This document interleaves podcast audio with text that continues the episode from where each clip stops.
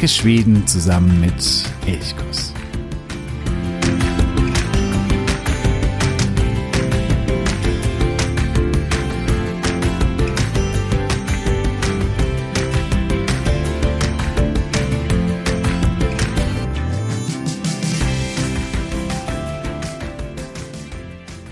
Om jag skulle sammanfatta Småland i en enda mening, då skulle jag säga Småland är verkligen Sverige på riktigt. Wenn ich Smallland in einem Satz zusammenfassen müsste, dann würde ich sagen, Smallland ist Schweden richtig oder Schweden in echt. Da sagt Camilla Peterssons-Küde.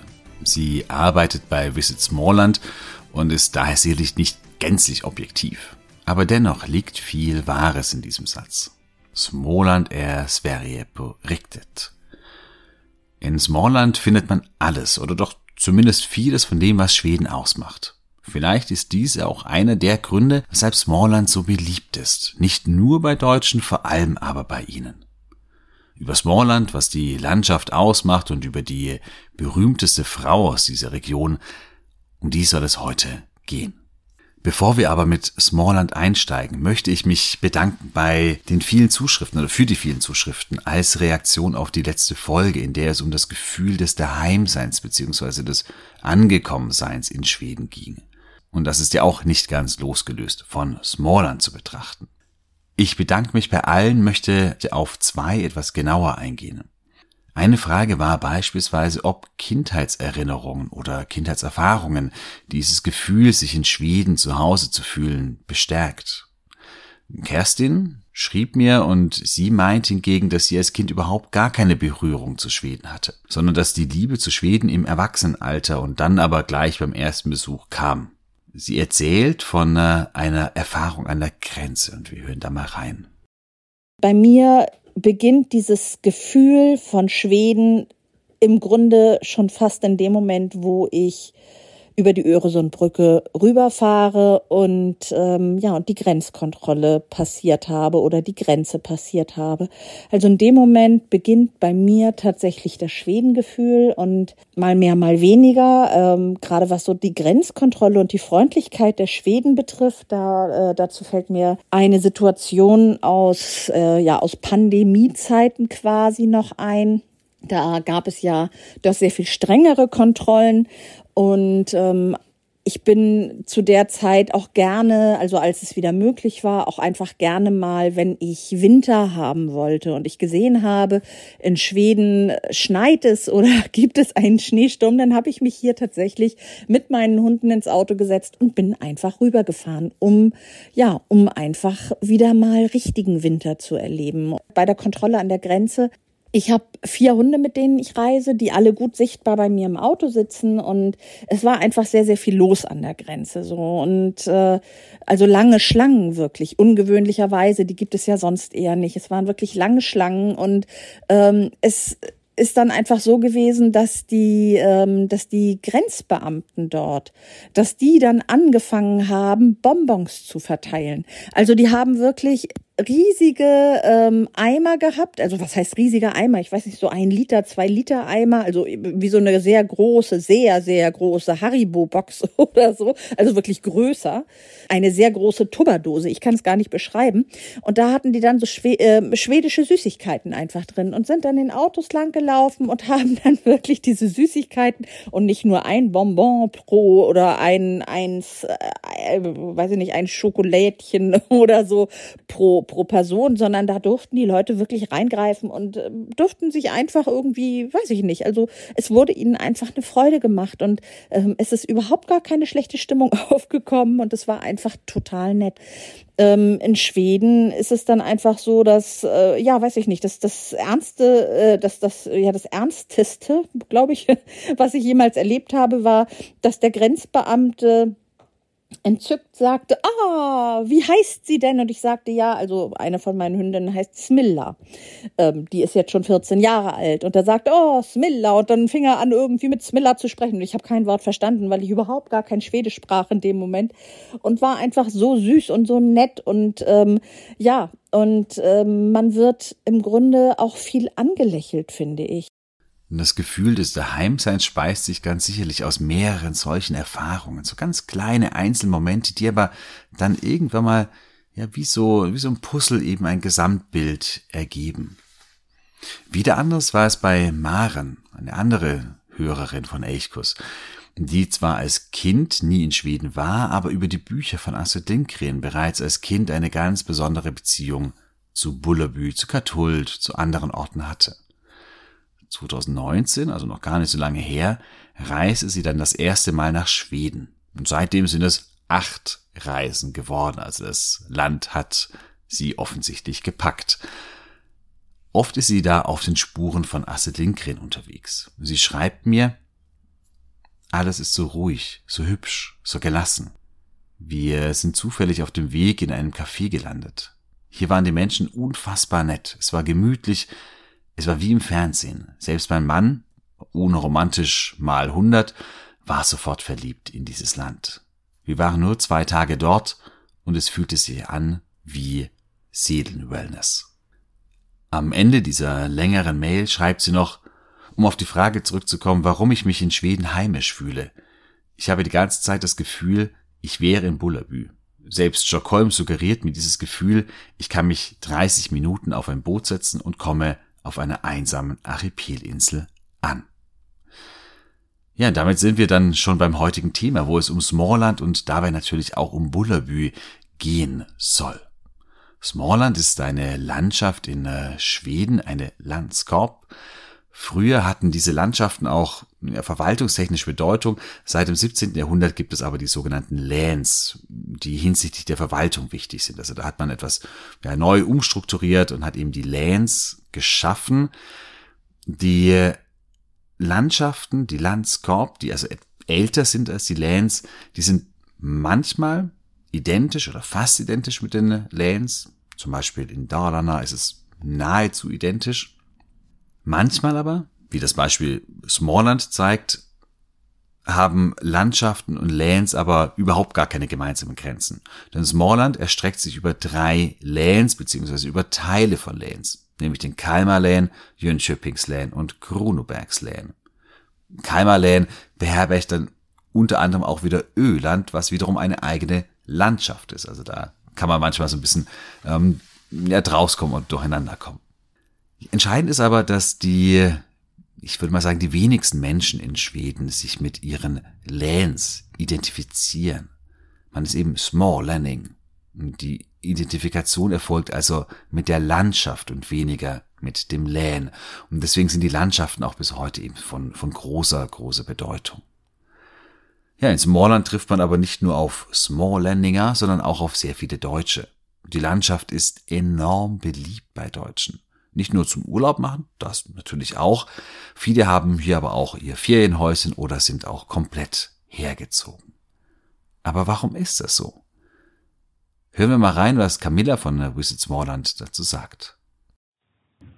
Alltså att Småland är så populärt eh, tror jag beror på att vi har hela Sverige samlat i ett enda landskap. Och vi hittar ju naturens alla olika typer här. Allt från skidbackar och mountainbikeberg med fantastiska vyer i norr till hav, stränder och kust i öst. Vi har lövskog och vi har barrskog. Vi har tusentals sjöar att bada i och vi har leder att vandra eller cykla på. Vi har vackra trästäder och sagolika öar. Och just det här sagolandskapet då som vi kan matcha med coola designföretag och spännande arenor. Det är ett landskap som passar alla på ett eller annat sätt. Och jag tror att det har blivit så populärt att resa till Småland, framför allt med tanke på naturen. När vi själva på helgerna har tid att ta oss ut i skog och mark och man bara stannar upp och lyssnar och samlar energi. Det är det som vi i Småland kallar för skogsbad. Det är någonting som vi känner att vi behöver och jag tror även att det är det som andra människor har upptäckt hos oss. Att här finns det något för alla och det är här man kan hämta kraft och energi i den natur och miljö som vi erbjuder. Für sie ist es also vor allem die Natur, die Smallland so magisch und anziehend macht, weil es hier so vieles gibt, was Schweden ausmacht. Wälder, Skihügel, Mountainbike-Trails, Seen, magische Inseln an der Küste. Gerade der Wald sei ihrer Meinung nach entscheidend, auch für die Schweden, die hier leben. Sie gehen hinaus in den Wald zum Skogsport, also zum Waldbaden, tanken dadurch oder dort Kraft und Energie, aber entscheidend eben, dass die Natur auch ergänzt wird durch zum Beispiel traumhafte Holzstädte oder auch coole Designunternehmen, sodass Smallland eben für jeden etwas biete. Ich denke, da ist auf jeden Fall etwas dran an dem, was Camilla sagt. Smallland hat eine fantastische Natur und auch eine sehr, sehr vielfältige. Es gibt große Moore, unendliche Wälder, wirklich traumhafte Seen, wie beispielsweise den Osnern, dann gibt es aber auch, was manche vielleicht gar nicht so sofort mit Smallland verknüpfen, auch eben eine lange zerklüftete Küste mit wirklich herrlichen Scheren und Buchten. Smallland ist einerseits sehr lieblich, sanfte Hügel und so weiter, andererseits aber auch schon wild. Vielleicht die erste Wildnis, wenn man von Süden kommt. Und das ist sicherlich auch ein weiterer Grund für die enorme Beliebtheit der Landschaft, gerade auch bei Deutschen. Sie ist eben von Deutschland aus relativ schnell erreichbar und man hat aber dennoch bereits fantastische Natur, viel Raum für sich selbst und eben so ein Gefühl von, ja, von Wildnis, von Abgeschiedenheit. Und dann treffen wir in Smallland immer wieder auf das, wie wir uns Schweden im Bilderbuch so vorstellen. Rote Holzhäuschen, Seen, sanfte Hügel, idyllische Dörfer, Bullerbü eben. Die Landschaften, die Astrid Lindgren in ihren Bullerbü und in den Michelbüchern beschrieben hat, die gibt es in Smallland wirklich. Man findet hier also das, was man sich beim Lesen der Lindgren-Bücher immer schon so vorgestellt hat.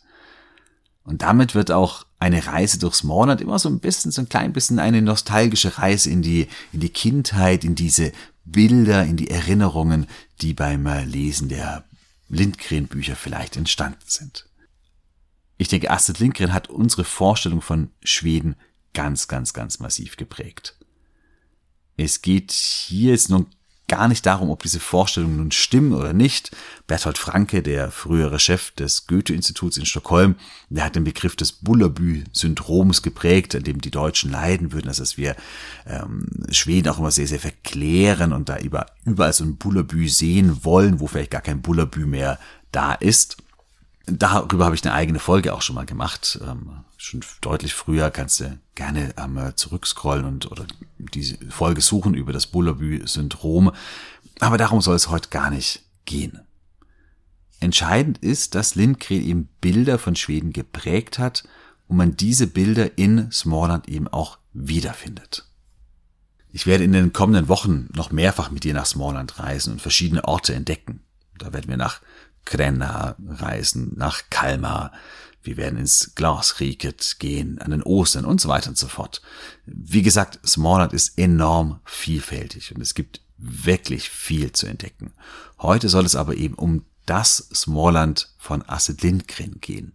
Das ist so der Fokus heute und auch wenn du auf Astrid Lindgrens Spuren durch Smallland reisen möchtest, welche Orte denn da eigentlich wichtig sind.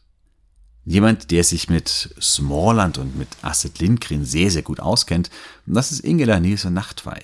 Sie leitet das Filmmuseum Filmbühnen in Marianne Lund, zu dem komme ich später auch noch, und ihre Großmutter, die wohnte selbst in Wimmerbü und spielte zusammen mit Astrid Lindgren in Näs. Also sie war nur ein Jahr jünger als Astrid Lindgren und sie haben sich dort öfter mal getroffen und eben auch zusammen gespielt. Und ich habe sie, also Ingela, die Enkelin, gefragt, ob das Bild, das wir durch die Astrid Lindgren Bücher von Småland erhalten, ob das ein stimmiges ist.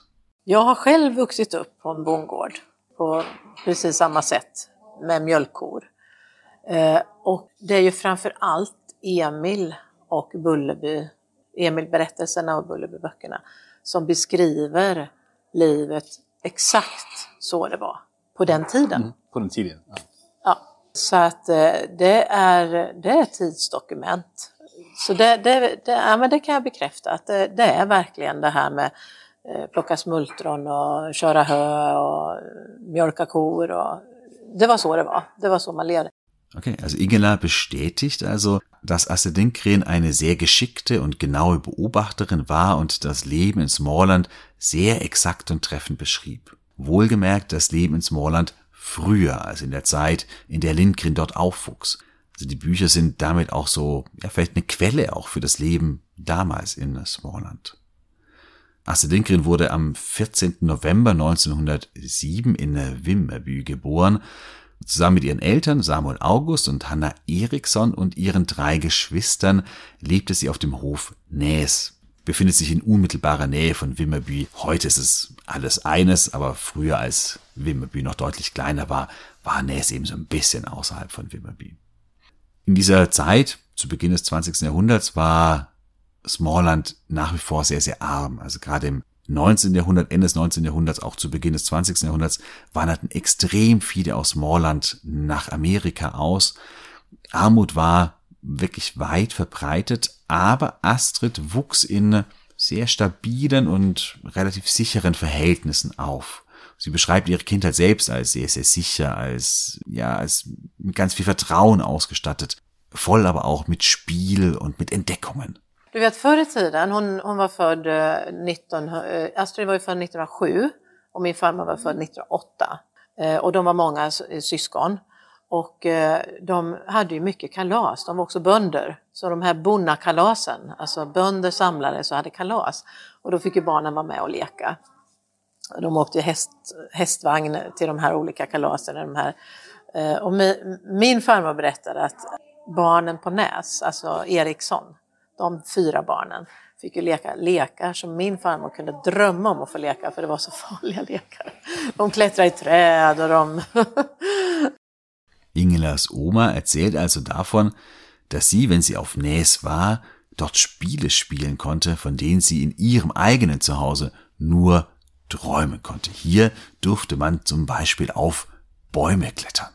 Und so ein Baum steht auch heute noch in Näs. Also Näs kann äh, besichtigt werden. Es ist hier mittlerweile so ein, ja, ein Lindgren-Museum, ein Informationszentrum, Ausstellungszentrum. Und es gibt auch den elterlichen Hof von Näs, der kann auch angeschaut werden. Und im Garten des Hofes, dort steht ein alter, hohler Baum, eine Ulme, perfekt, um darin hochzuklettern oder auf den dicken Ästen zu liegen und seinen Gedanken freien Lauf zu lassen. Und genau das hat Astrid auch als Kind gemacht und den Baum dann später als Pipis Limonadenbaum in ihre Geschichten eingebaut. Ja, Näs ist damit ein ganz, ganz wichtiger Baustein, wenn du dich in Smallland auf Astrid Lindgrens Spuren begeben willst. Wirklich ein tolles Museum, lohnt sich wirklich sehr. Diese Rundtour äh, in Smallland auf Astrid Lindgrens Spuren, die beschreibt Ingela auch mit seinen Astrid machen.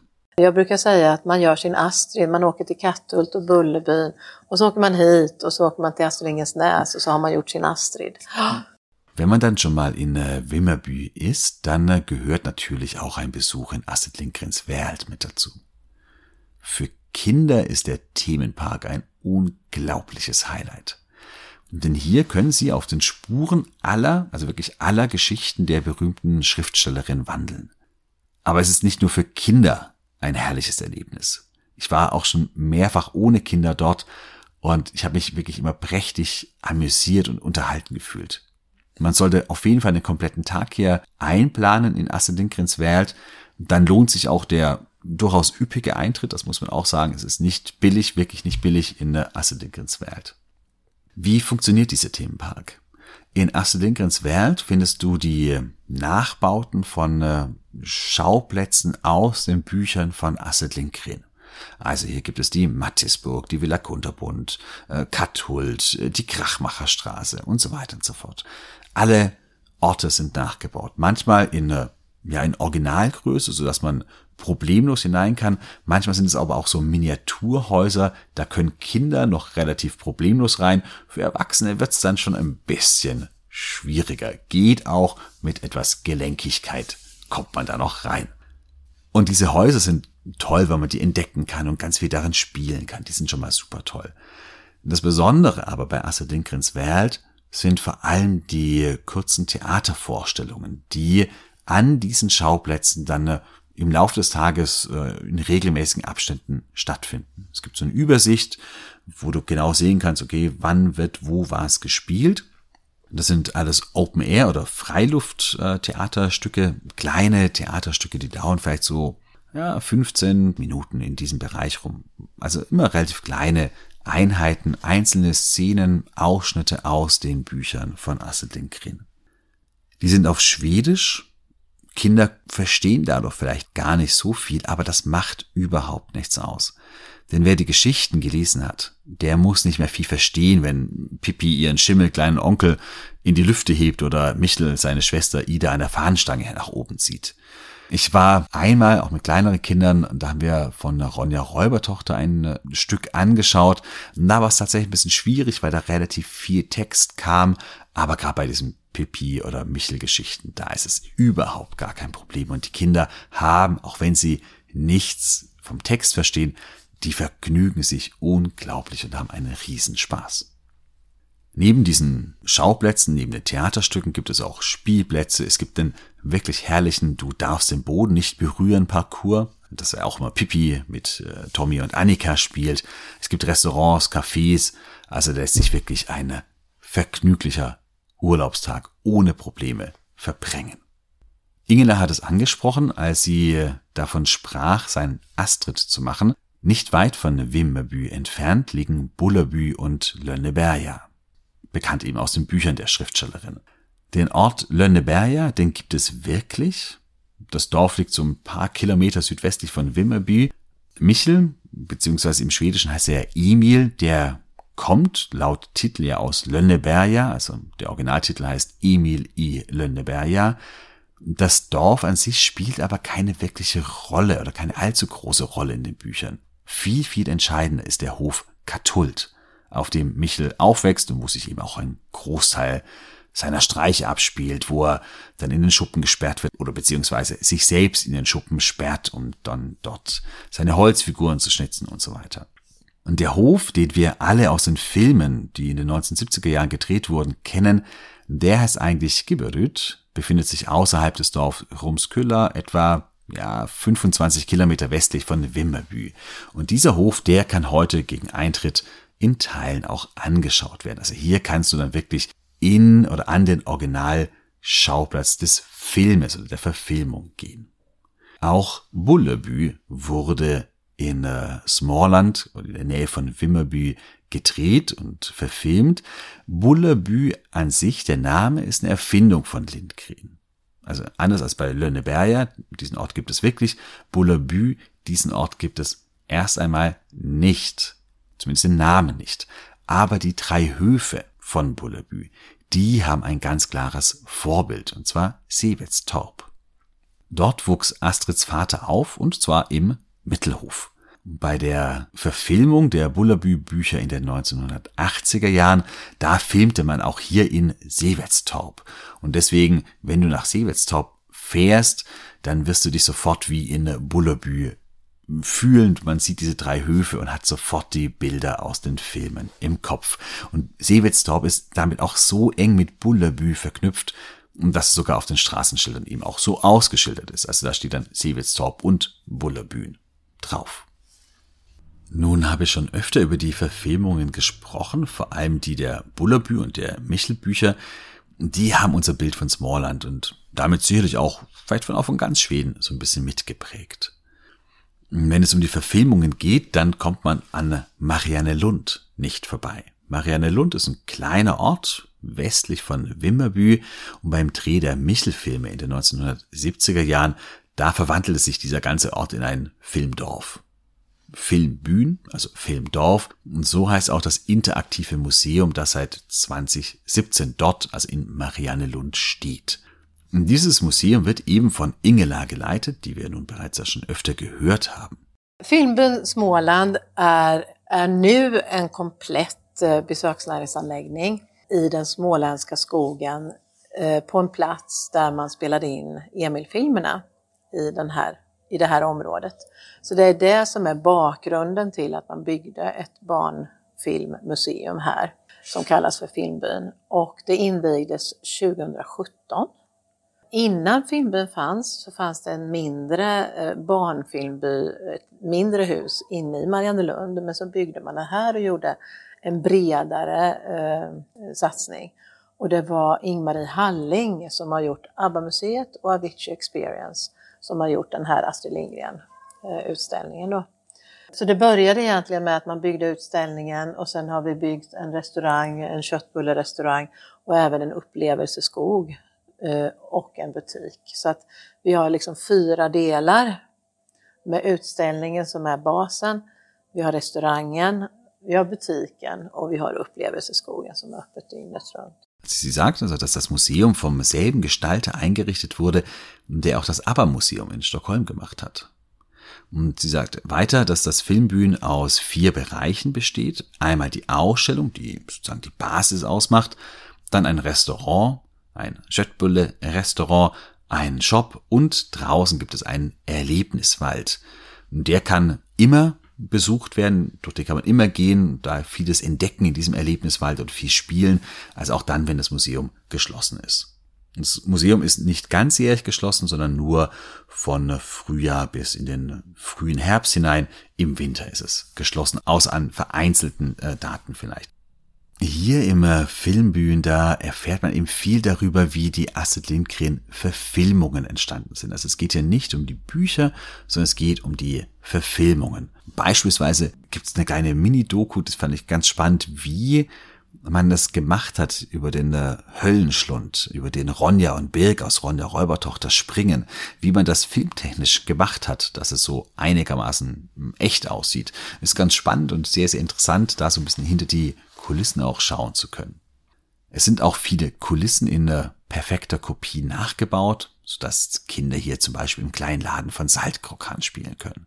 Oder man kann durch Pipis Küche ähm, stöbern und sich da alles Mögliche anschauen.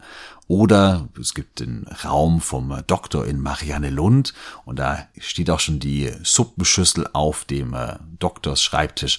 Und da kann man auch als Kind mit einem kleinen Kopf seinen Kopf in die Suppenschüssel stecken.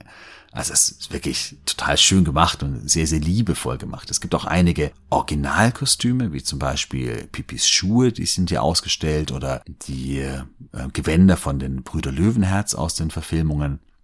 Und das kann man alles im unteren Bereich anschauen. Wenn man dann nach oben geht, ins Obergeschoss, da wird es dann richtig interaktiv.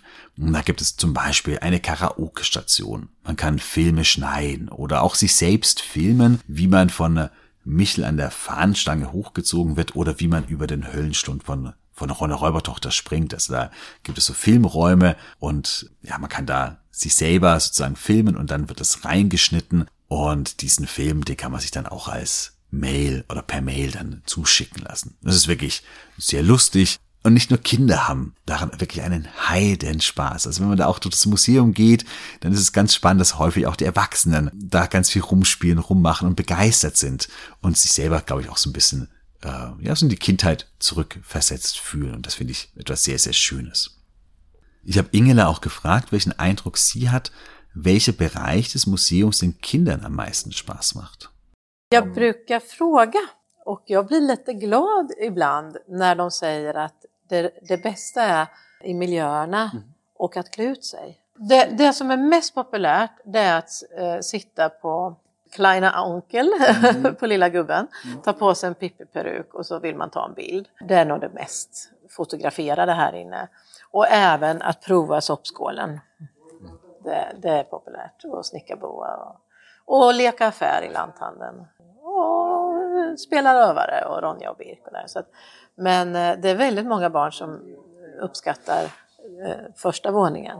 Men första våningen kanske är allra mest uppskattad av äldre eftersom det är mycket intervjuer och så. Eh, men ja, det, sen är det jättemånga som tycker det är jättekul på att spela in film och, och sjunga karaoke och så. Men ibland så märker jag att det är de vuxna som tycker det är mest roligt där uppe. Mm.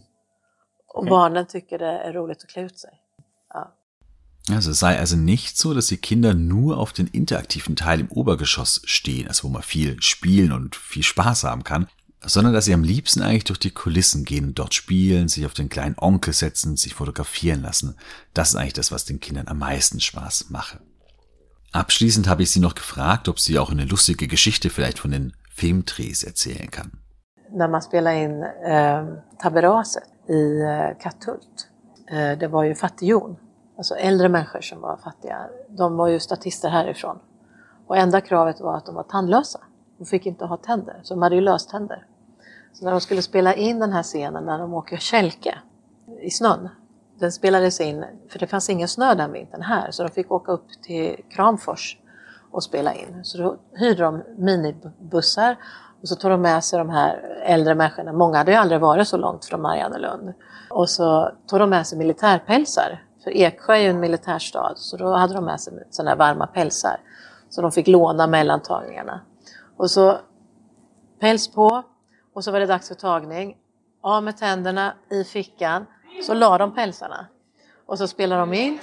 Och sen så skulle de ju ta på sig pälsarna igen. Men då hittade de ju inte sina löständer. För då, så, då, så de fick prova, prova sig fram. Och det lär vara någon som aldrig, eller några som aldrig hittar sina löständer, sina egna. Den tycker jag. Den lär vara sann dessutom. Den är lite charmig. Also sie erzählt äh, davon in der Folge Destura Tabaraset i Kathult. Da geht es um die Weihnachtsvorbereitungen. Und dazu benötigt man beim Filmdreh mehrere arme Menschen, die in der Fattigstügern lebten, also in so einem Armenhaus lebten.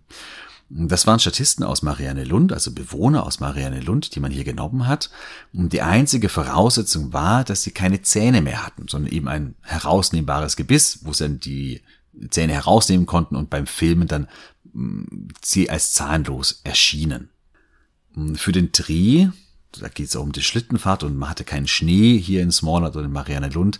Deswegen fuhr man nach Kramfors in Nordschweden, wo es eben deutlich mehr Schnee gab. Und alle Statisten, die da mitgefahren sind, also die wurden so in einen kleinen Bus reingestopft und die bekamen Mäntel zugewiesen oder bekamen einfach Mäntel, weil es dort oben sehr kalt war. Und diese Mäntel sahen aber alle gleich aus.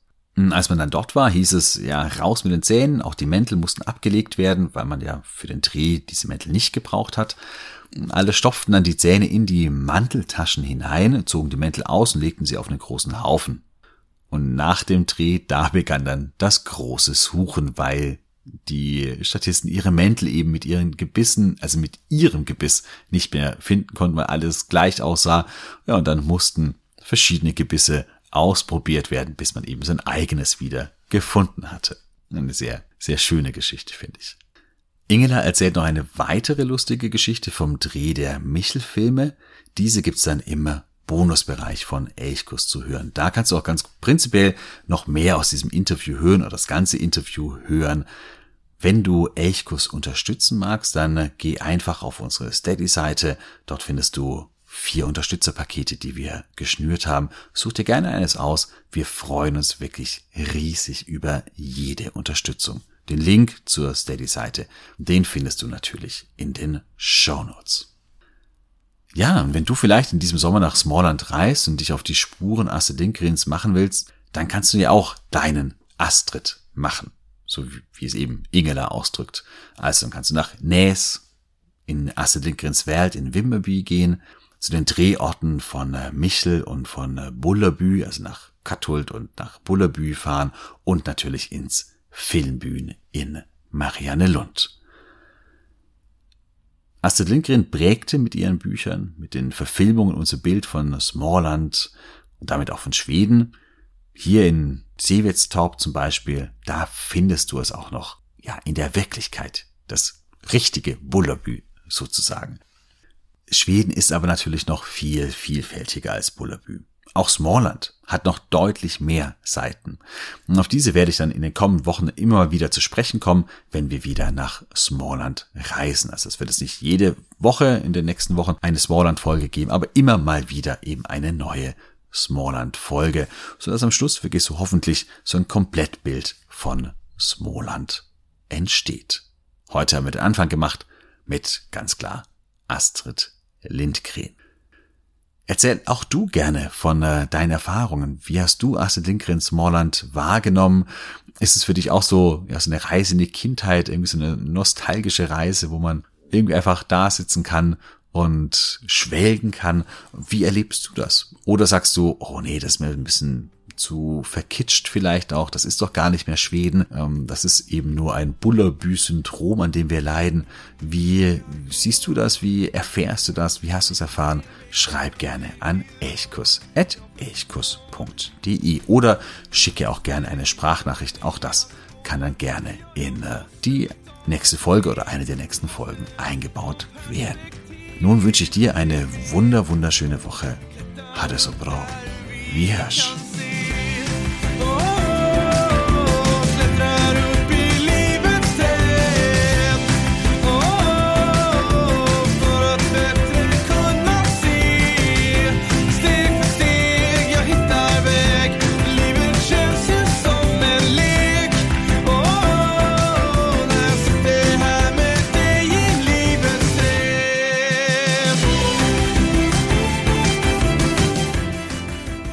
Elchkuss, der Podcast für Schweden.